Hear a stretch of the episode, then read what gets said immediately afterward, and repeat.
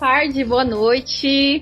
Estamos de volta depois de um tempo sabático, depois de um tempo de sumiço.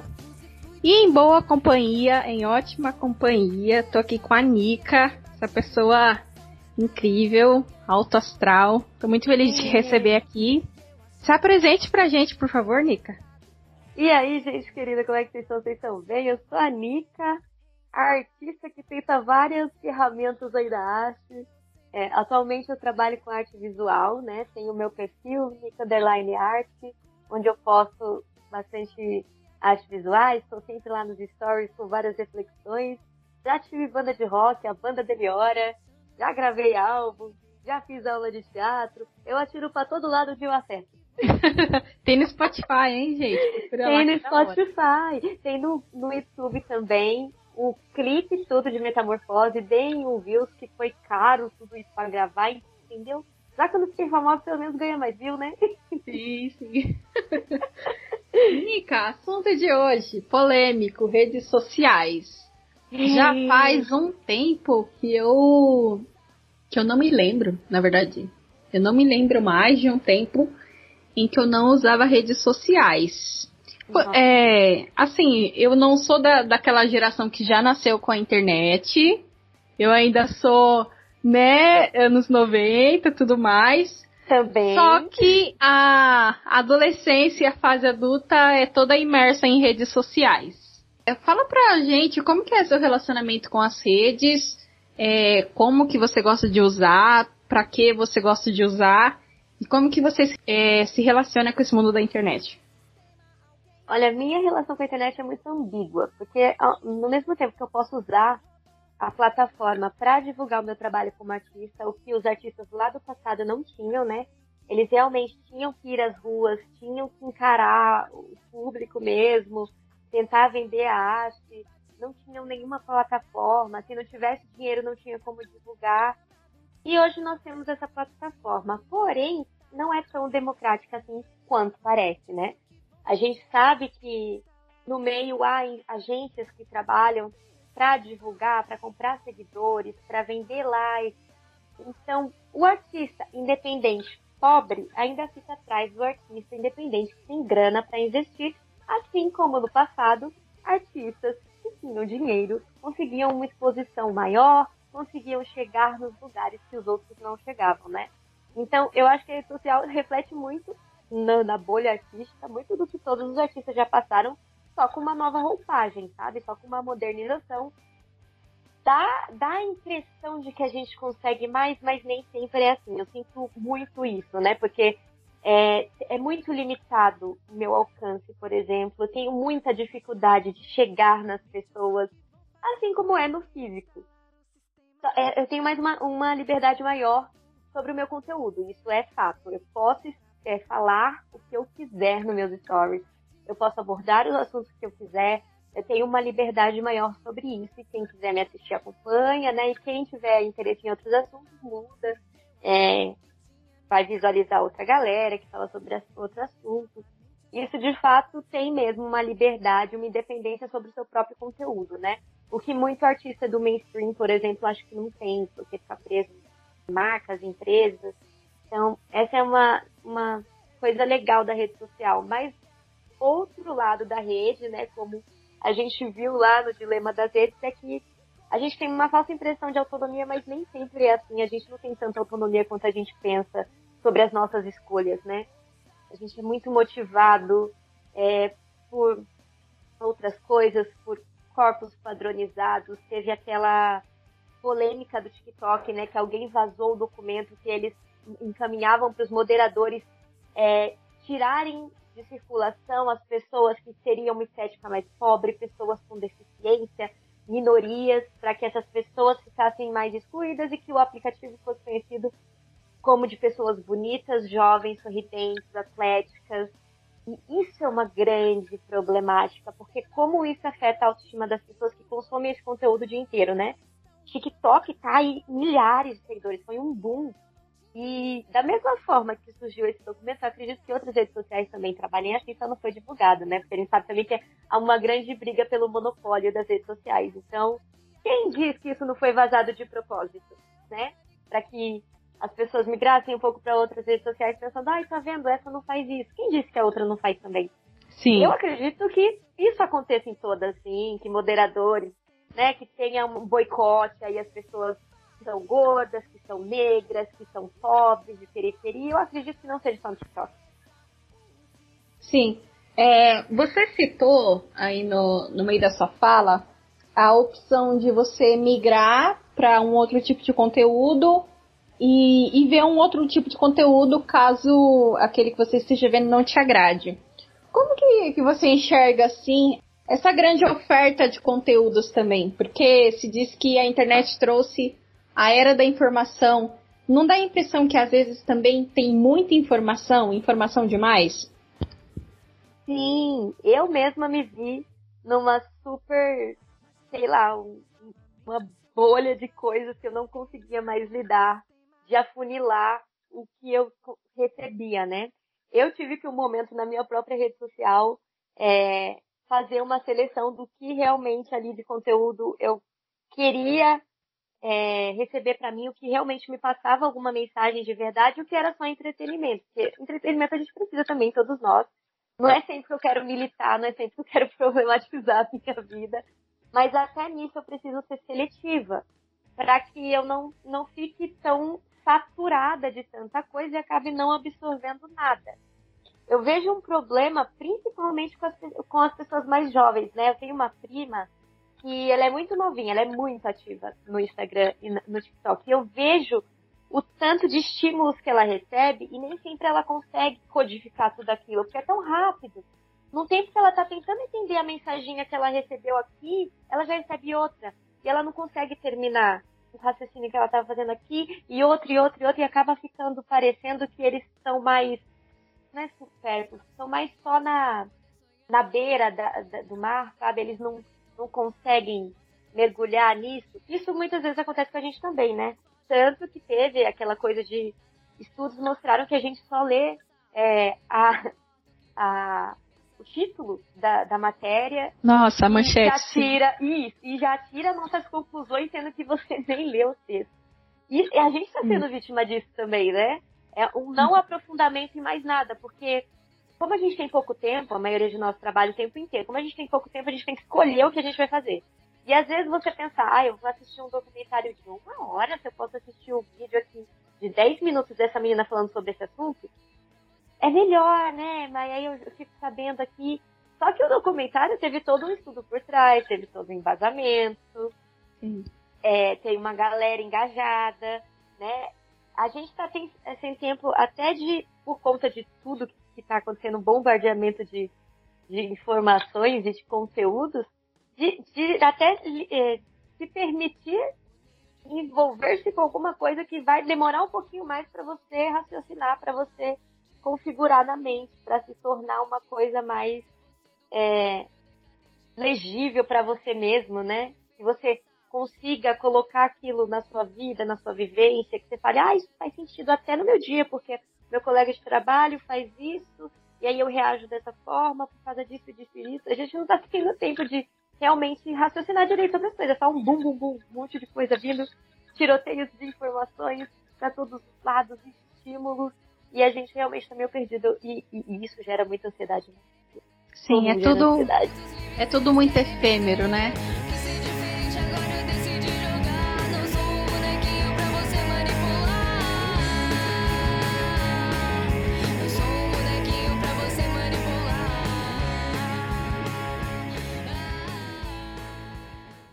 Tem uma frase, se eu não me engano, é do Schopenhauer, que diz que o homem é livre para fazer o que quer, mas não para querer o que quer.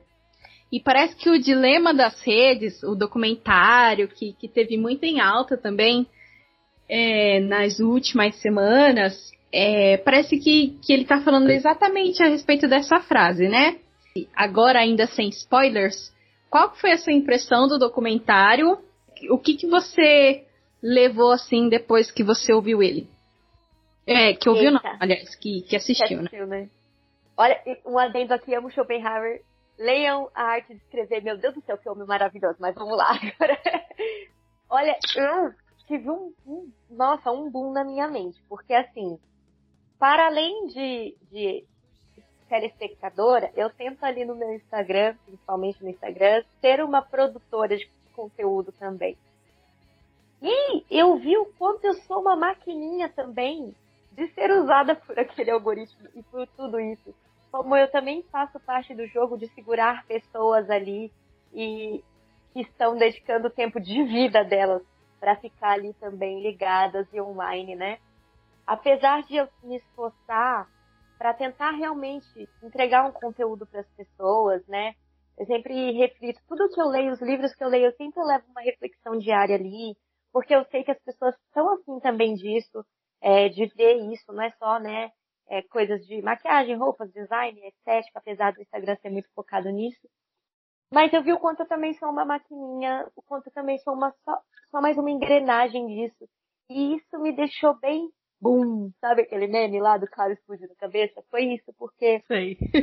o quanto eu estou sendo usada para direcionarem os meus interesses para o que eles querem e o quanto eu também estou fazendo isso com as pessoas.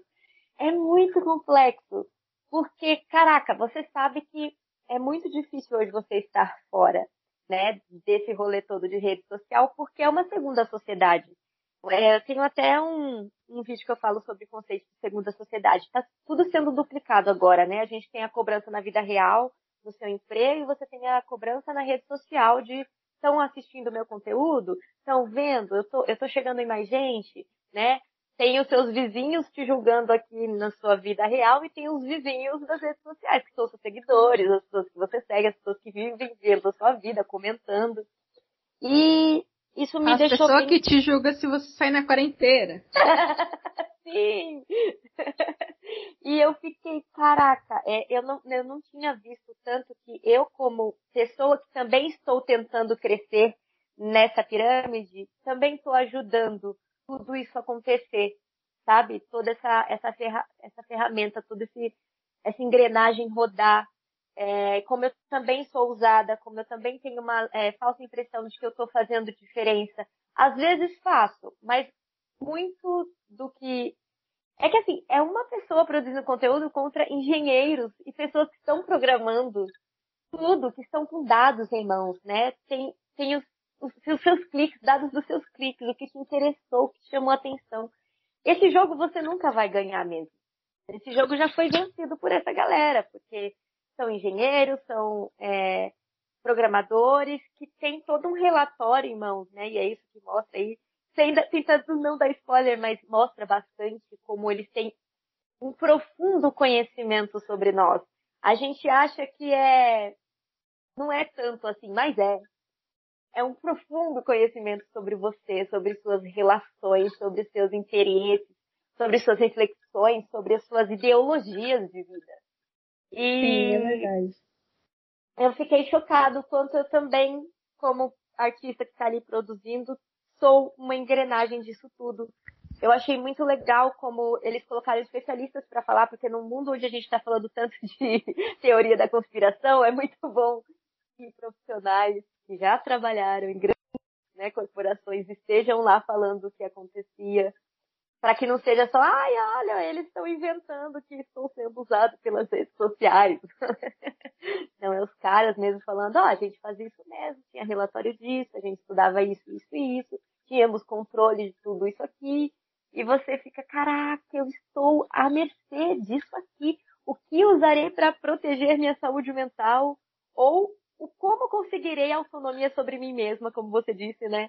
Da frase de Schopenhauer. Como, que trago de novo isso aqui para mim? Será que é possível eu ter autonomia de volta sobre as minhas escolhas e sobre os meus gostos? Isso é muito difícil. Fica uma, um grande dilema mesmo na vida. Depois no, no comentário sou outra pessoa agora. conteúdo. Sim. É, realmente. É, e são pessoas que trabalharam. Tem a galera do Facebook, do Google, do, do Gmail, que é da Google, uh, do, Twitter, do Twitter também, né? Eu acredito uhum, que sim. E inclusive tem um, um, um cara lá, é o primeiro que aparece. Ele foi a pessoa que criou essa forma de monetização. Tipo, foi ele que decidiu que as redes iriam ganhar dinheiro através de propaganda. Eu uhum. acho que é daí que surge tudo, tudo, tudo que a gente precisa entender quando a gente assiste esse documentário. E agora acho que a gente já pode abrir para os spoilers sem problema.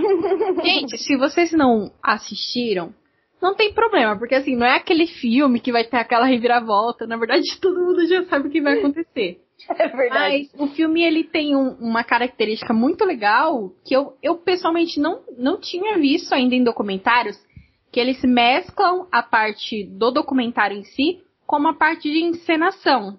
Eu achei uhum. isso muito legal, porque você consegue assimilar o que você está absorvendo ali de conhecimento na prática, né? Eles retratam lá uma família, tem o rapaz que é o filho do meio, que é o principal. Aí ele tem uma irmã mais velha que não é muito ligada em rede social. E a irmãzinha mais nova, ela é essa geração que já nasceu na rede social. E é muito legal, assim, ver como cada um deles lida, assim, com isso e tudo mais. É, acho que já dá pra gente entrar lá na, naquela pautinha que a gente tinha colocado, é, pra gente falar a respeito do tempo do usuário como um produto rentável. Eu acho que é legal a gente fazer um, o seguinte exercício.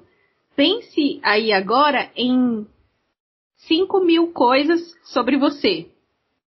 Se você pegar para listar essas 5 mil coisas, eu não sei. Eu não sei se eu conseguiria chegar em mil coisas, sabe? Sobre mim. Ah, eu sou, sou mulher, gosto de música, gosto de série. É, acho que não. É, eu não gosto de acordar cedo. Sei lá. Eu acho que se eu fosse colocar tudo no papel, eu, sem dúvidas, não encontraria mil coisas. Mas as redes sociais sabem mil coisas sobre a gente. Uhum. E isso, cara, é assustador. Mas Tem essa questão do tempo, lá eles dividem em, em dois aspectos, né? Primeiro, o tempo que você gasta na rede social. Se você for pensar no Instagram, por exemplo, que pelo menos é a rede que eu mais uso. É, Também. Eles sabem as fotos que você curtiu, eles sabem o tempo que você gastou olhando cada foto, cada vídeo, eles sabem os stories que você pulou, eles sabem os stories que você voltou para assistir, eles sabem o que você salvou, o que você compartilhou e tudo mais. E tudo isso o algoritmo transforma em informação. Assim ele consegue entender o que você mais gosta em detrimento daquilo que você menos gosta. Uhum. E uma outra forma em que o tempo ele é usado como esse produto rentável é quando a conexão te expõe ao número máximo de anúncios possíveis. O que, que você tem para dizer a respeito disso? Nossa, eu tive como experiência própria ver isso aí acontecendo. Porque quando eu estava assistindo aquela série Annie with an E, às vezes que o Instagram me ofertou o livro dela, eu perdi as contas. Não só Instagram, Facebook, era toda hora, compre o livro de Anne of Green Gables. Eu ficava, gente, eu não tenho dinheiro, não adianta ficar botando E agora, por exemplo, eu estava conversando com as amigas, a gente fez até o teste, né, com essa empresa japonesa, Shine. Caramba, como que os caras sabem o, o tipo de estilo que eu curto? Mas é muito certeiro uma das roupas da horinha, assim, que eu ia querer comprar mesmo. Como eles me conhecem profundamente, eu fico besta. E aí eu penso, quanto de isso eu que estou dando de bandeja essas informações, né? Quanto é, sou eu que estou facilitando tudo também. Porque a gente se expõe muito sem, sem a noção de que cada coisinha ali vai ser pega para um relatóriozinho, né? Um mini relatório de Monique. A Monique, você falou, assistiu esses stories, ela segue tal, tais hashtags, porque a hashtag também é outro tipo de saber os nossos interesses, né? Ela segue essa hashtag, ela faz isso aqui, ela viu o anúncio da, ela clicou lá na, na camiseta tal. Essa aí é que a gente vai mandar mais. É, quantas vezes eu cliquei nos anúncios, eu penso também, né? Quantas vezes eu ratifiquei para eles, confirmei que é isso aí mesmo, vocês estão certos, ó. Cliquei e abri o site. Estão no caminho certo. É, vocês estão certinho aí, ó. É isso que eu quero ver, me mostra mais. Quantas vezes eu realmente ajudei nesse mecanismo sem nem perceber, porque a rede social tem disso, né? Você vê tudo como informal, então, a, a, às vezes a, a, influencer que você tá seguindo não fala, você nem sabe que ela tá fazendo merchan e às vezes alguma marca realmente pagou para ela tá falando daquela tinta, daquele negócio. E como é tudo muito a minha vida, gente, é tudo natural, você nem percebe que você tá nesse rolê. Não é igual a televisão que tem uma pausa da novela, do filme, você sabe que agora são as propagandas. Agora é que a gente vai tentar fazer você comprar, tudo bem? Não, às vezes é no meio de um stories bonitinho sobre bebês, aparece tipo a propaganda da Jequiti. Olha, esse negócio aqui do bebezinho. Você nem percebe. E aí aquilo ali é uma propaganda. Às vezes a menina tá gravando o vídeo aqui e tem uma flor aqui do lado. É a empresa de jardinagem lá que tem parceria. É muito bem colocado para a gente não sentir o impacto de isso é um comercial, isso é uma propaganda. Agora é o momento que a gente vai tentar é, fazer vocês comprarem. E, está cada vez mais difícil, né? Isso, diferenciar, saber o que estão tentando vender para mim, isso aqui é uma ideia que a pessoa tem mesmo. A, a, gente vê até influencers que falam sobre reflexões da vida mesmo, às vezes eles estão fazendo isso para vender um, um serviço de coaching no final. E aí quando você descobre isso, você fica até chateado e fala, ah, poxa, que você estava sendo sincero, mas você queria vender o seu curso de 2.500 reais, cara. É meio isso, sabe? você vai sendo levada sutilmente por essas coisas que você nem percebe. É, acho que para além só das propagandas que eles colocam, tá muito embutido nessa coisa do influenciador, é uma coisa nova que a gente não conhecia, né? As pessoas, entre aspas, comuns, oferecendo serviços e produtos é, e colocando tudo isso como da rotina delas para a gente não ter esse formato quadradão de propaganda que a gente conhecia é, isso é uma coisa que a gente está aprendendo a lidar também, né? Às vezes eu, eu, já sei diferenciar. Ah, isso aí é porque é público. Isso aí é público. Mas às vezes não, às vezes eu não sei. Tá fazendo uma publi, falando super bem do negócio ali, eu falo, ah, é, no final você ia vender, ai, não sabia. Fui levada aqui, nem prestei atenção.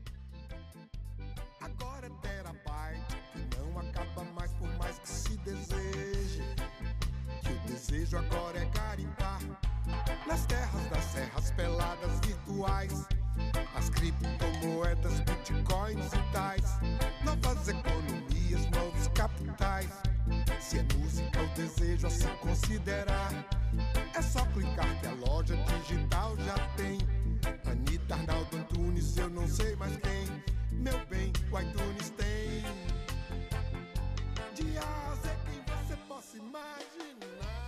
Sim. Isso é, isso é muito interessante. Eu lembro que um tempo atrás, isso tem um tempão já, é, eu tava muito viciada, assim, sabe, no Instagram. E eu tava comentando com uma amiga que, tipo, isso me deixava meio triste, assim, porque era tipo um vício mesmo. Não era uma coisa assim que tava me trazendo prazer, não tava me trazendo satisfação, mas era tipo uma coisa pela qual eu estava obcecada, assim, sabe? E, e ela me falou assim, é, ela falou assim, Thaís, é, você não precisa ficar triste. Pensa que as mentes mais geniais do mundo estão pensando é, esse produto, no caso a rede social, para te viciar, para te manter lá dentro. E quando ela falou isso, foi igual o meme que você falou da cabeça explodindo. Eu falei, cara, é verdade, meu. Os caras estão ganhando muita grana para viciar a gente. Eles estão ganhando muito dinheiro para fazer isso. Não é trabalho de amador, sabe? E, e isso quando a gente pensa na, nas ferramentas que são criadas para gerar esse vício, para gerar essa manipulação, isso é muito sério, né? Tem um, uma parte lá do documentário que eles falam, por exemplo, da criação da rolagem automática. Que se você Sim. pensar o que é uma rolagem automática no Instagram, no Twitter, no Facebook, até mesmo no Google. Pensa que você vai ficar rolando, rolando, rolando, rolando. E é infinita aquela página, tipo, não vai faltar conteúdo para você. É, uhum. Tem no Instagram mesmo tem uma ferramenta assim, agora que você você vai rolando, né? Aí quando acabam as postagens do seu feed, ele aparece assim, é, acho que é isso é tudo. Aí tipo um negocinho como se você tivesse acabado. E antes acabava por aí. Se você continuasse rolando, você ia ver postagens antigas que você já viu. Agora uhum. aparece embaixo dessa mensagem, tipo aquela página do explorar, que é pessoas que você ah, não segue, sim. mas que são conteúdos relacionados ao que você faz. Então pensa na genialidade que é esses negócios, gente. Sim. Eu, eu gosto muito da Carla Tiepo, eu falo sempre dela nos stories, né? E ela fala muito como a gente está na geração dopaminérgica. A gente é louco por dopamina. Tudo que der é, logo recompensa pra gente, a gente vai. E isso são os cliques e isso são tudo que acontece, né? A gente está é, ansiando por essa, esse, essas recompensas das redes sociais. E isso é que gera, né? A dopamina, a adrenalina na nossa cabeça. A gente quer ser respondido pelo, pelo cara que eu sou fã, a gente quer o like na arte, a gente quer isso, a gente quer ver a novidade, a gente quer ver o que o outro cara tá fazendo logo. É, a atualização, a própria atualização vai gerando boas sensações na gente, né? Da novidade, mais dopamina na mente. Vai subindo lá e tem novidade, toda hora tem algo, algo novo para mim. Então eu tô no meu trabalho, naquele escritório chatão, mas aqui no meu feed, eu der uma puxadinha aqui, eu vejo coisa nova. Diferente da minha realidade aqui, no meu ambiente que eu estou incluída, inserida, né? E essa coisa da geração dopaminérgica, é, depois que eu descobri isso, eu falei, caraca, doutor, é isso mesmo. Porque isso que vicia a gente, né? Essa coisa de recompensas rápidas, tudo a, a, aqui, sempre que eu quiser uma noticinha nova, eu, tô, eu só dar uma puxadinha no feed. E, caramba, isso é muito viciante. O que é, o que outra coisa, o que outra ferramenta tem esse poder hoje na nossa vida, né? Eu não consigo lembrar o que, que gera tanta, tanta recompensa assim para nós que não seja rede social. É, eu acho que é como você falou. O, eu acho que a chave da rede social é que você pode estar no trabalho e você consegue acessar. Você pode estar uhum. na escola e você consegue acessar. Você consegue estar no banheiro e você consegue acessar. Eu Sim, acho que vezes. é difícil você ter acesso a coisas que geram esses hormônios na gente nos diversos lugares que a gente frequenta, sabe? É uhum. É claro que se eu tiver, por exemplo, numa festa com os meus amigos, me divertindo, é claro que eu vou ser muito mais feliz do que se eu ficar olhando o Facebook. É claro que se eu estiver numa praia tomando banho de mar, eu vou ser muito mais feliz do que olhando o Instagram. Só que eu acho que no dia a dia, no, na nossa rotina, é, o acesso ao celular e à internet e às redes é que vai meio que mantendo esse nosso vício, vai meio que suprindo essa nossa necessidade, sabe? Sim, se você parar pra pensar, tá sendo um refúgio, mas um refúgio não saudável, né? Porque eu já tive uma relação muito problemática com o Instagram porque eu seguia muita gente padrão, eu seguia muita gente com uma renda é, financeira diferente da minha e eu me sentia uma bosta. No tempo que eu tava vendo a menina lá em Paris comendo croissant, eu tava com a minha marmitinha que o feijão azedou. E eu pensava, puta, eu sou uma fracassada, sabe? Eu sou um lixo. Oh, tristeza! Não é? Comendo meu pão com ovo e a menina lá nas Bahamas, eu pensava, puta, e eu tô aqui sentada, cara, comendo um pãozinho com ovo, mas eu sou muito ruim, viu? Mas eu não conquisto nada. Então, esse falso refúgio tá, também está sendo não saudável, né? Quantas mulheres estão criando problemas ainda mais com seus próprios corpos porque seguem é, mulheres que se dedicam somente a isso. Nós somos mulheres reais, a gente trabalha, a gente estuda, não temos tempo para se dedicar totalmente à estética e nem deveríamos levar uma vida inteira só para se dedicar à pura estética do corpo. Mas isso está gerando tanto problema em nós, principalmente nós mulheres, quanto a nossa própria é, imagem. Hoje eu estava falando sobre os filtros, né? Tinha um filtro que eu estava usando que eu não sabia que ele mudava o meu rosto. Eu descobri hoje que eu parei de usar ele e gravei com outro. Eu falei, caraca, esse filtro diminui meu nariz e aumenta minha boca. Então, são coisas que estão realmente tentando recriar uma nova imagem nossa que não deveria estar sendo assim. É um refúgio que estamos usando de forma errada. Na verdade, estamos sendo usados, né? Por esse falso refúgio. Então, você está lá de saco cheio da sua rotina, você abre o Instagram, você vai ter um monte de estímulos que nem sempre vão ser bons para você. Nem sempre você vai ver outra pessoa real, porque a gente tem a tendência de seguir muita gente diferente. E essa é a importância que você até colocou na pauta, né? De seguir pessoas parecidas com você, com, reali com realidades parecidas com a sua.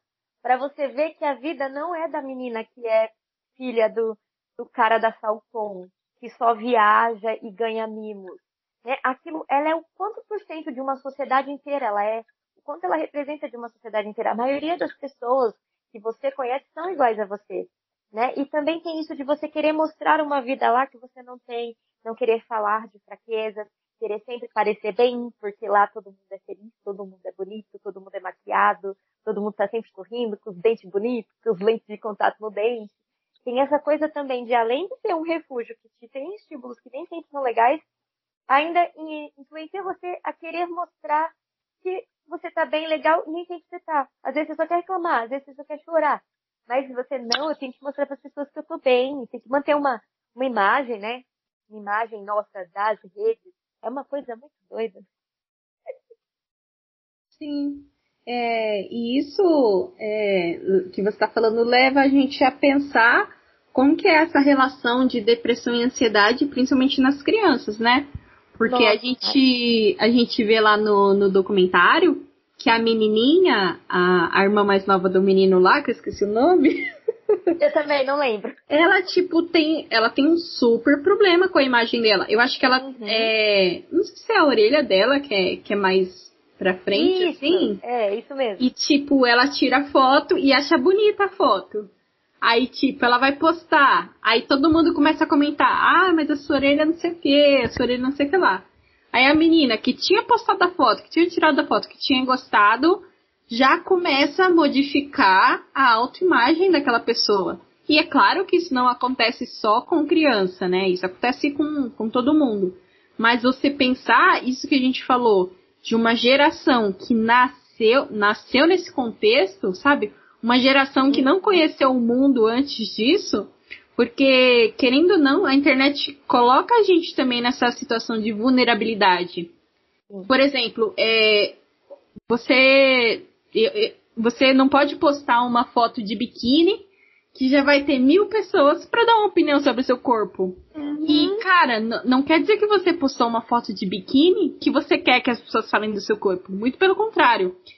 Especificamente nessa faixa etária que a gente está falando da menina, pegando agora como exemplo, eu lembro dessa geração K-pop, né?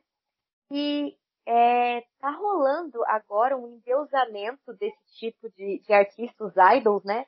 E que eu vejo que muitas menininhas da idade da minha prima, que eu comentei, né, a Bia, Beijo, Bia, ela nunca vai ouvir isso aqui porque ela não, não ouve podcast. Mas tá criando também um, um, novo padrão de beleza inatingível, porque nem coreano a gente parece.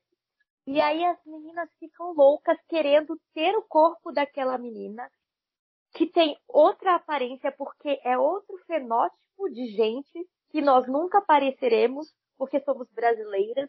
Então está se criando um novo padrão de beleza, um novo endeusamento muito inatingível para essas meninas tão novinhas e que eu vejo tantos posts delas mesmas se autodepreciando é, em contrapartida de quanto colocam aquelas mulheres que parecem bonecas, e a gente sabe quanto que esse mundo do K-pop é tão exigente com estético, tanto que eles fazem plásticas para parecerem bonecos, né? O quanto menos humano eles parecerem, parece mais legal fica.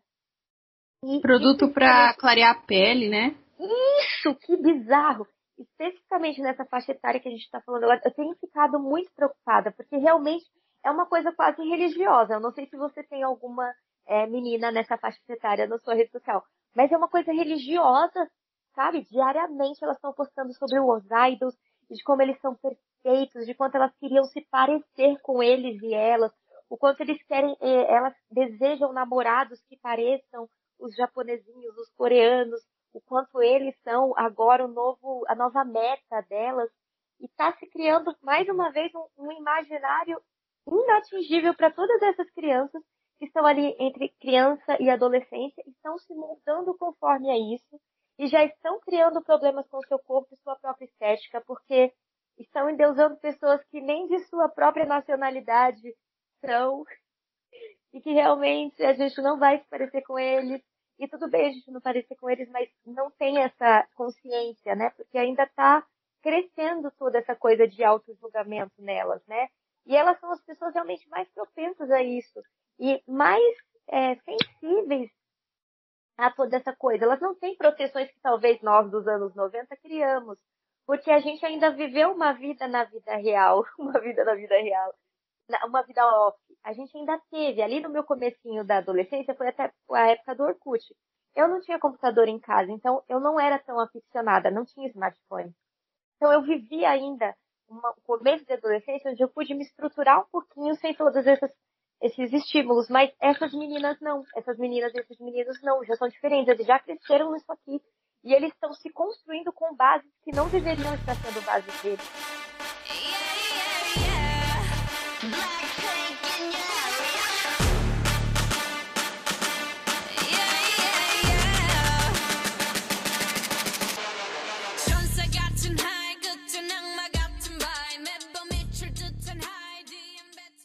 Ainda do documentário, eu queria falar com você sobre o perfil do menino, porque eu acho também, caraca, aquilo ali é muito o que está acontecendo, principalmente no Brasil. É, o menino seria colocando pra gente aqui como um bolsonarista, vamos lá. Né? E começa a ter umas ideias extremistas que vão ganhando força conforme o que, ele, o que ele vai consumindo. E como seria, sabe, um inscrito do Nando Moura, por exemplo, do Mamãe Falei, que vai indo para esses canais, e sendo levado a essas ideias extremistas. Cara, eu achei genial a criação do menino também. E a construção de como ele foi começando somente com uma tendência a ser, e no final, quando viu, ele já era um bolsominion. Eu beijo pessoa que eu tô falando que você também nunca vai escutar isso aqui, mas eu tenho um exemplo desse. Tipo, essa pessoa, não vou citar nome, ela não votou. Ela não é. votou na eleição. Tô te expondo aqui no Spotify, tá disponível para não sei quantos países, mas eu não tô te expondo, tá? É, essa pessoa ela não votou na eleição de 2018. Inclusive, ela não gostava do Bolsonaro. Certo. Aí, sabe-se lá Deus o que aconteceu? Que foi isso? Foi recebendo conteúdo no WhatsApp, Facebook, YouTube, principalmente. Uhum. E hoje em dia essa pessoa ela é super lá do lado do, do Messias lá, sabe, gente? Real, assim. E é exatamente isso que você falou, que aconteceu com o menino lá. Ele um dia recebeu um conteúdo e foi alimentando aquilo, e aquilo foi se tornando uma grande bola de neve. De repente ele chegou num lugar que ele nem sabia como que ele foi parar ali. Exatamente. E como isso tá a um clique de qualquer menino ou menina que esteja hoje em casa, né? Porque muitos os pais pensam que há segurança da criança ficar em casa jogando. E você não sabe às vezes o que ele está fazendo. Às vezes ele está recebendo conteúdo ali muito pesado que está moldando o caráter dele e você nem sabe. É, eu escrevi esses dias um texto sobre isso. Às vezes a própria mãe, os pais se sentem surpresos com a forma que aquele menino trata, principalmente as mulheres, por exemplo, porque esse, principalmente esse criador de conteúdo tem a tendência de inferiorizar a imagem da mulher, colocar que somos só coadjuvantes. A maioria deles são homens héteros, cis, brancos, esses criadores de conteúdos que são mais extremistas e conservadores. Cria até uma imagem nossa para esses meninos, né? É, os meninos que consomem, esses meninos normalmente que assistem YouTube consomem anime, e o anime também hipersexualiza a mulher, e aí eles vão assistir série, e a série também coloca a imagem feminina de um lugar bem meio esquisito, sabe? E acaba perdendo até o respeito por essas outras pessoas que eles não veem, né? Eles estão lá em frente ao computador o dia inteiro consumindo conteúdo de cara que fala sobre conservadorismo, assistindo desenho que hipersexualiza a mulher. Todos esses conteúdos vão moldando o que eles são sem eles nem perceberem, igual você falou, né? E como isso foge da, do, da, do controle dos pais mesmo, que muitas vezes precisam trabalhar o dia inteiro fora e o adolescente fica ali recebendo, indo atrás de mais informação e fechando mais na sua bolha. E aí entra com pessoas que só é, concordam com ele, né? A nossa bolinha aqui não é só conservadora, a gente da esquerda e a gente progressista também fez isso muito, eu fiz muito isso. É, não me arrependo de ter excluído o, as pessoas homofóbicas, racistas, nada, nada, mas ficou para mim difícil também aceitar a opinião do outro. Eu tive que ponderar quem é que está sendo até que eu consigo ter um diálogo e quem realmente é impossível. Eu tive que escolher e realmente excluir da minha vida, porque tem também a gente tem que entender a nossa limitação do que a gente aceita, né? Tem pessoas que estão lá tentando contra a vida dos outros. Eu tenho muitos amigos LGBTs, Se você fala que quer um, uma pessoa gay morta, desculpa, eu não vou aceitar isso. Você está tentando contra a vida de alguém. Não é uma opinião, igual a gente fala, né? Então, isso, essas pessoas, isso é muito importante. Sim. Esse, essas pessoas se fecham na bolha delas, onde falar que quero gay morto, tudo bem, eu também quero. Que bom que eu posso falar isso. Tá vendo? Você é igual eu. A gente quer a mesma coisa, mas se eu falar aqui fora, vão achar horror. Mas eu posso falar coisa. É uma, eles acham até uma tal liberdade para serem as coisas mais horríveis que, que sejam, né?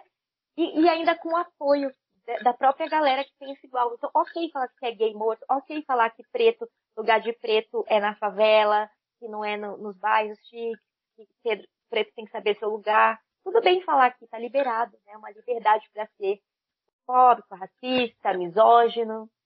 É. Sem nem que falar disso, meu. Pesado, né? Pesado.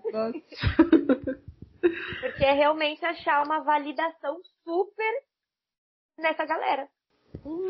Esse assunto sempre volta aqui nesse podcast porque, cara, para mim eu acho que a desinformação é uma das piores coisas assim que não não surgiu com a internet, tá? Sempre houve desinformação por aí, sempre houve notícia falsa, notícia adulterada, sempre houve tipo fake news, fake news, mas a gente percebe que, que a gente está tendo um sério problema aí de alguns anos para cá com com o, o advento das redes e tudo mais.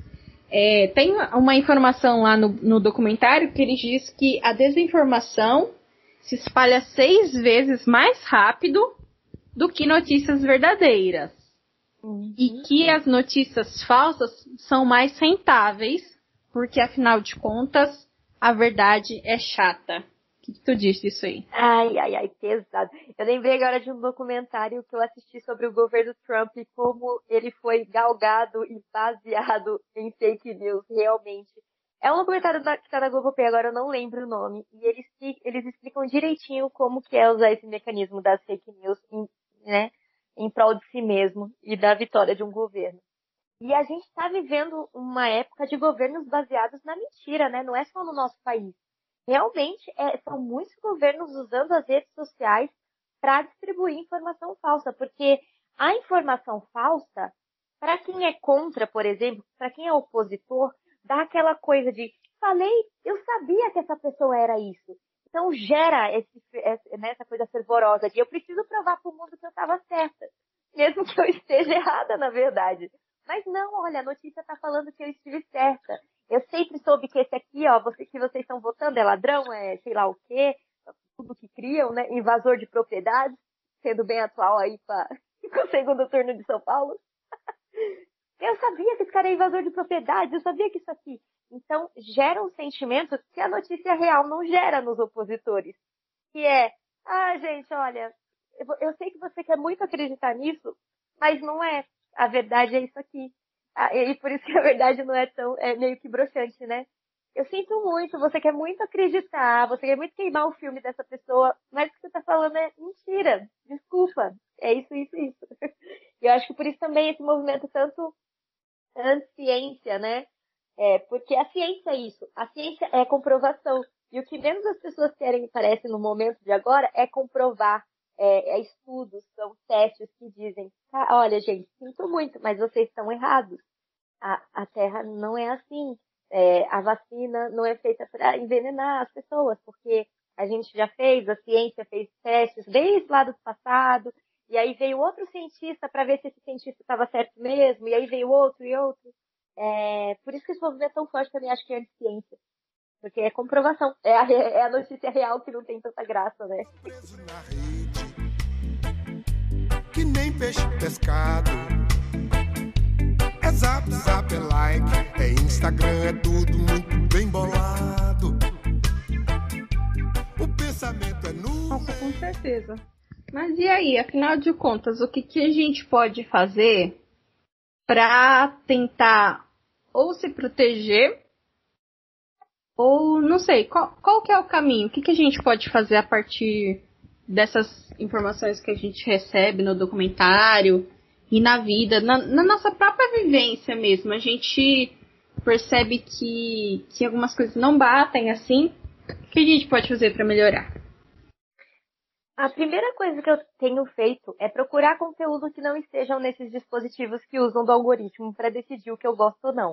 Então, por exemplo, ir numa biblioteca. Na biblioteca, não tem algoritmo dizendo para que lado eu quero ir. Tem uma exposição de livros e eu vou é, ali querendo a minha própria vontade, que é disso que a gente está tentando falar, né? De você perder autonomia sobre as suas escolhas, sobre as coisas que você gosta. Ter mais vida off, mais escolhas off, não só online, né? Se você está querendo o livro, não vai na, naquele site que sempre está te indicando. Vai no físico, vai na loja, é, veja as possibilidades que são muito maiores do que você imagina, que não são limitadas pelo algoritmo. Eu tenho feito bastante isso com é, filmes também. É, eu tenho procurado plataformas como Porta Curtas, que é nacional, e outros que não usam de algoritmo, que eu não sou inscrita, que eu não tenho uma conta paga para me dizer o que, que eu estou afim de assistir hoje.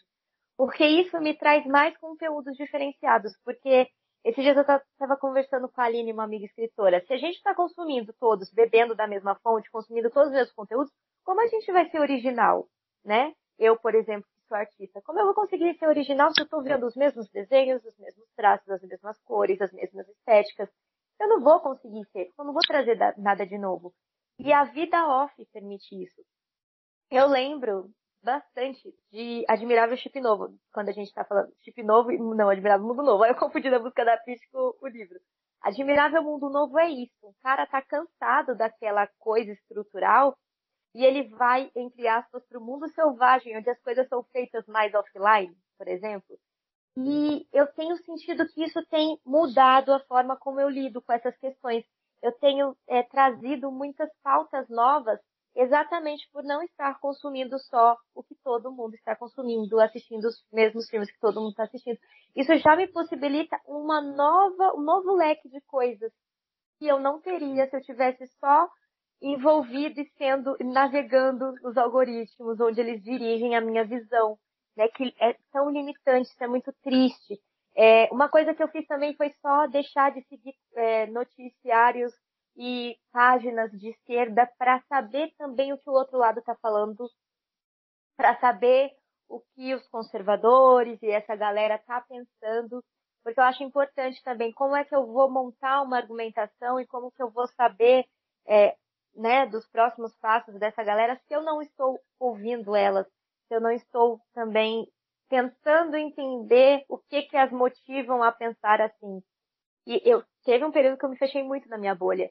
E era isso, os meus me aplaudiam e eu ficava limitada nisso. Então agora eu estou me abrindo mais, mesmo que não interagindo muito, mas consumindo conteúdo dessas pessoas também, para também abrir esse meu leque porque realmente a rede social às vezes me parece um cabresto que colocaram em mim.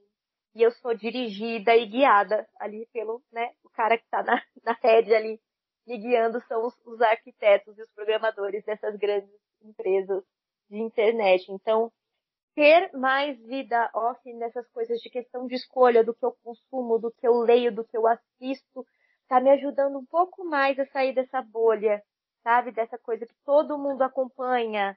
Não tem problema também é, consumir algo que seja é, popular, né? Eu sigo muitos humoristas que são muito famosos hoje no TikTok, por exemplo. A Pequena Lô, adoro ela. Mas também ter essa parte minha, de como eu disse, ir na livraria e poder escolher o que eu quiser sem nenhum estímulo. Eu estou lá e vou passar pelas prateleiras e esse é o meu momento de autonomia. O que, eu vou ler? E provavelmente aquilo que eu vou ler vai me trazer outras reflexões que eu não teria se eu tivesse só consumido os youtubers que eu já gosto, ah, os instagramers que eu já assisto, toda essa galera aí. É uma possibilidade de abrir um pouco mais né, a nossa visão das coisas mesmo. É, tem umas dicas de proteção que eles dão no documentário, eu anotei aqui para passar elas. É, primeira é desativar as notificações. Essa parte eu achei bem legal também no documentário, porque tem uma parte que mostra, né, a mãe e o filho fazem uma. O menino quebra o celular, quebra a tela do celular. E eles fazem uma aposta que se o menino ficar sem mexer por um tempo, né, a mãe dele vai consertar o celular para ele. E é muito engraçado porque ele fica sem mexer e os algoritmos lá ficam tudo doido, tipo, ué, o que aconteceu? Onde ele está? Não sei o quê. E eles, tipo, é, criam uma série de notificações para chamar o menino de volta pro celular. E por fim, a notificação que atrai a atenção do menino que faz ele mexer no celular é que a ex dele tava namorando, né? Sim. Aí aparece lá, fulana de tal está em um relacionamento sério. Aí ele chuta o pau da barraca e pega o celular e tipo fica stalkeando assim e vira a noite no celular. E é incrível esse poder das notificações assim. Mas cara, uhum. essa dica é muito boa assim, porque realmente você vai pro celular quando você quer ou quando você precisa. Você não é levado a ir pro celular, sabe?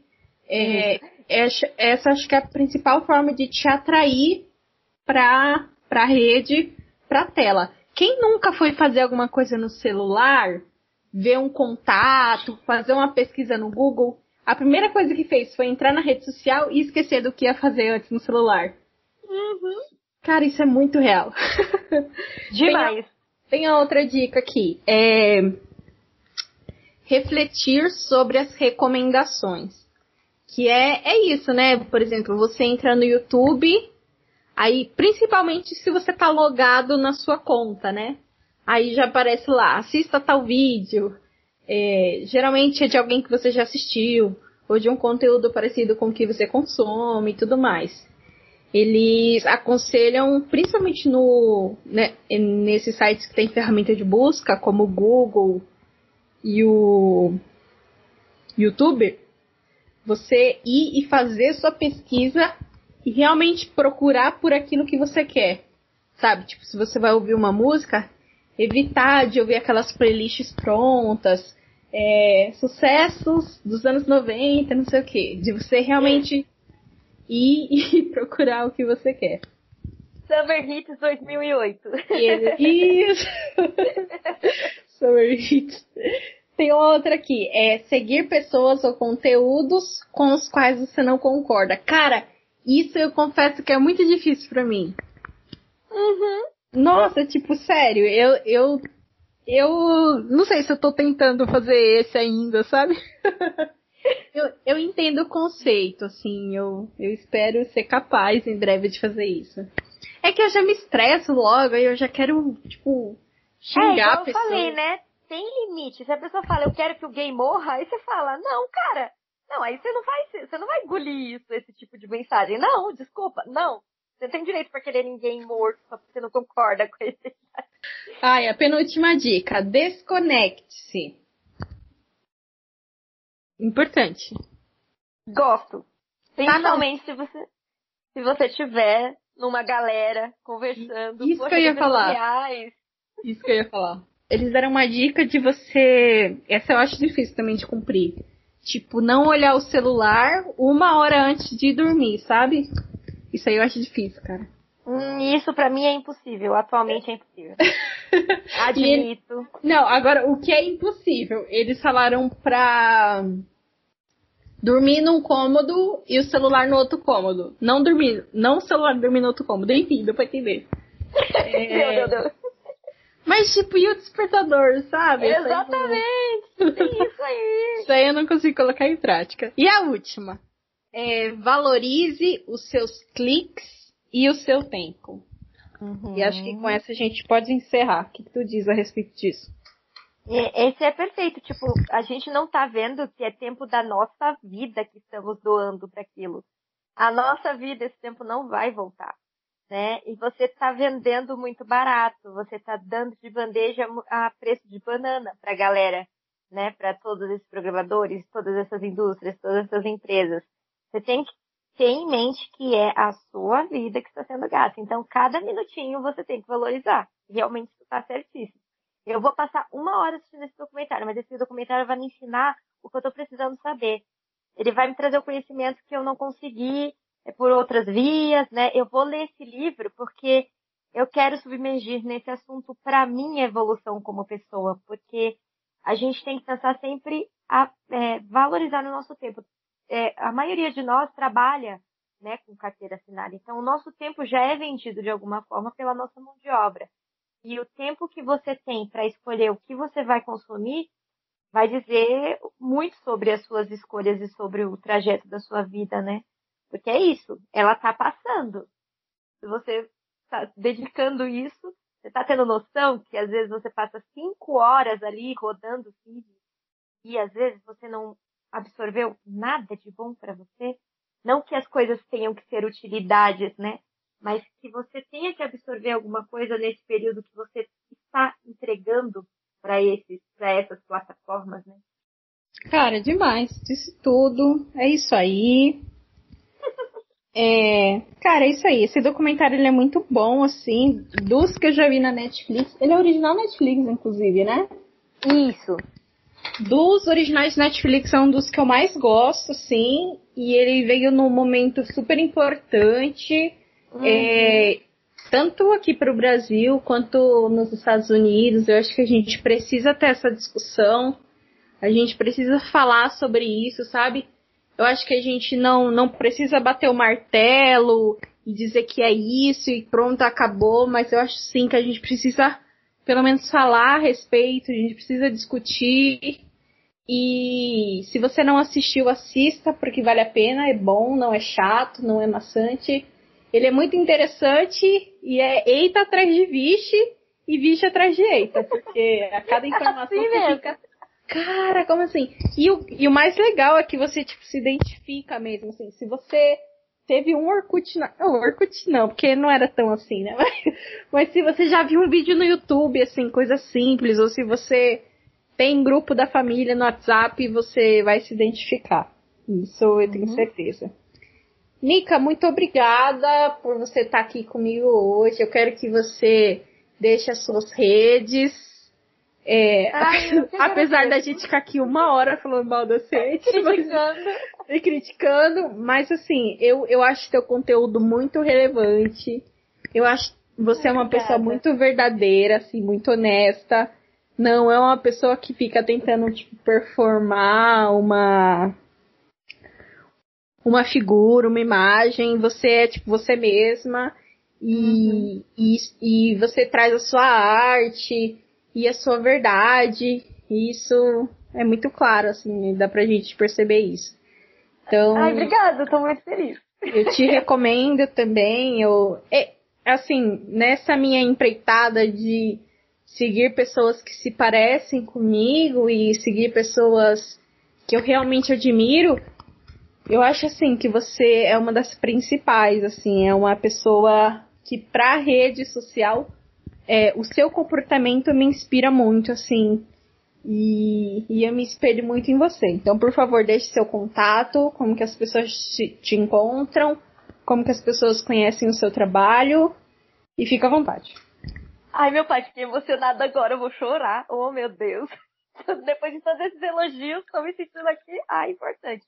É, eu estou muito feliz, muito obrigada pelo convite. Eu fico muito feliz porque essa parte de comunicação, nossa, eu amo e também acho seu conteúdo muito relevante. Eu aprendi muitas coisas com os seus IGTV, eu já falei para você, né? Porque como eu não estou inserida numa faculdade, né, num, num, ambiente assim, muitas coisas não chegam até mim e têm chegado através de você. Então, é, eu acho muito importante para a democracia e da, do conhecimento o que você faz. Eu tenho o meu canal, Nica TV, que eu falo muito, tem algumas reflexões, eu faço vídeo poesias, ele tá um pouquinho abandonado, mas ainda existe. Tem no Spotify Banda Deliora, o meu álbum que eu gravei, né, com a galera. A banda não existe mais, infelizmente, mas tá lá nas plataformas, tem no YouTube também. E tem o meu perfil principal, que eu me dedico à arte, que é Nica Underline Arte, onde eu coloco lá minhas artes visuais. Muitas vezes eu proponho reflexões a partir das artes, né? Por exemplo, esse final de semana eu fiz uma arte de uma família é, LGBT e coloquei o que é que vem na sua cabeça quando a gente fala de família. E a estrutura está muito é, arquitetada no nosso inconsciente. Então, as artes vêm para quebrar. Eu tento isso. Eu fico muito feliz que você diga que eu pareço uma pessoa real, e, porque é isso que eu quero passar mesmo. Eu sei que muita gente resume, é, recebe conteúdo diariamente de pessoas que parecem perfeitas, e eu só quero mostrar que a vida é real e a gente chora, e que a gente erra. E que eu também sou uma pessoa que trabalha 8 horas e 20 do meu dia e me dedico o tempo que posso para arte. E às vezes me sinto culpada por poder me dedicar pouco, às vezes me cobro, às vezes tô ali me auto-julgando. E que tudo bem, no outro dia eu vou lá e pinto de novo e falo, galera, estou aqui novamente, então é muito importante. Eu também tenho as histórias que ninguém lê, ó, tanta arroba, né? Falar mal da rede social, mas tá aí, enfim, a hipocrisia. mas eu tenho também o perfil As Histórias que Ninguém Lê, onde eu coloco lá meus escritos e algumas crônicas. E tem um blog também, Nica Arte, que tá lá no link do Instagram. E tô inclu, incluída em todo esse rolê para principalmente colocar minha arte em tudo que eu puder, em todos os lugares, para as pessoas conseguirem me achar ou eu achá-las e gostar da arte. Para mim é uma via que, principalmente em período de pandemia, em que não tem como fazer show, não tem como ir para a rua, não tem como ir para as feirinhas de arte, está sendo uma via muito boa. Né? E mais uma vez, muito obrigada. Fiquei muito feliz de conversar com você. Amei esse podcast. Espero que eu tenha sido aqui é, bastante lúcida nas coisas, que eu não tenha causado tanta confusão aqui nas minhas falas, porque às vezes eu penso muito e às vezes enrolo que os pensamentos. E o, o, seu blog é novo, tá bonito, eu vi lá, uma roupagem Ai, toda. Nossa, amarelinho, bonita. Ai, adorei. Vejam lá, como que é o blog? É Nica Art. Tá lá, o link tá lá no Instagram também. É só clicar lá e, e, e apertar lá no blog. Porque agora eu não lembro se é nicaart.blog, mas é Nica Art. Sim, tá, tá muito bonito. Vejam lá que vale a pena. Obrigada. Nica, muito obrigada. As portas estão sempre abertas para você, tu sabe. E, e, passando essa pandemia, vamos marcar alguma coisa aí pra gente se ver, pra gente bater um papo. Bora. E que eu tô animada e vai ser muito legal. Eu também. Ó, a gente esqueceu de falar uma, uma coisa boa das redes sociais, que é tipo você conhecer pessoas Sim, incríveis, né? Você conhecer pessoas legais. Ah, eu conheci final... você, você me fez conhecer Mari, Mari me fez conhecer uma galera. Sim, eu tava com a Mari no final de semana retrasado e a gente tava falando de você. Isso é muito especial, isso é muito legal. Ai, que incrível, que incrível. E realmente, as conexões é isso. Eu, eu tenho criado conexões com pessoas que nem são do meu estado. Por exemplo, a Aline, que faz o meu blog, né? Ela é proprietária da Aline Marketing. Ela faz meu blog, ela mora lá no sul. Aí eu tenho uma outra amiga que é a Aline Escritora, que também mora no sul. E é uma conexão muito verdadeira mesmo. A gente se inspira, a gente troca conhecimento, troca livros. É muito massa isso. Sim, a gente vê que tem gente boa em todo lugar, né? Sim. Até lá no sul, Beijo, meninas ah. do Sul, tá bom? Elas estavam reclamando que não tinha representantes para votar e que as mulheres que tinham eram super conservadoras. É triste, triste.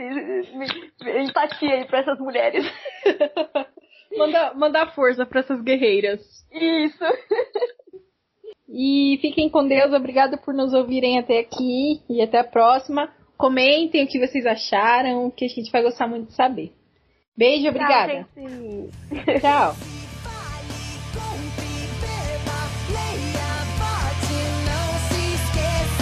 Olha, meu pai, realmente eu nunca tinha pensado que isso faz a gente virar hater da pessoa. Porque assim, às vezes eu me comento, agora você falando isso, eu me toquei que eu também sou hateada de algumas pessoas. Porque eu tenho que ter consciência que quem tá assistindo ali no YouTube, por exemplo, é o pessoal fã dessa galera que concorda. Com certeza eles vão cair matando em qualquer coisa que eu comentar e dificilmente eu vou dar opinião deles. então não faz sentido eu me estressar. Agora você me deixou bem. Agora, outro dilema aqui. É, é reflexivo, é mais um dilema da redes. Vamos refletir aí, que agora eu fiquei aqui, ó, no paradoxo.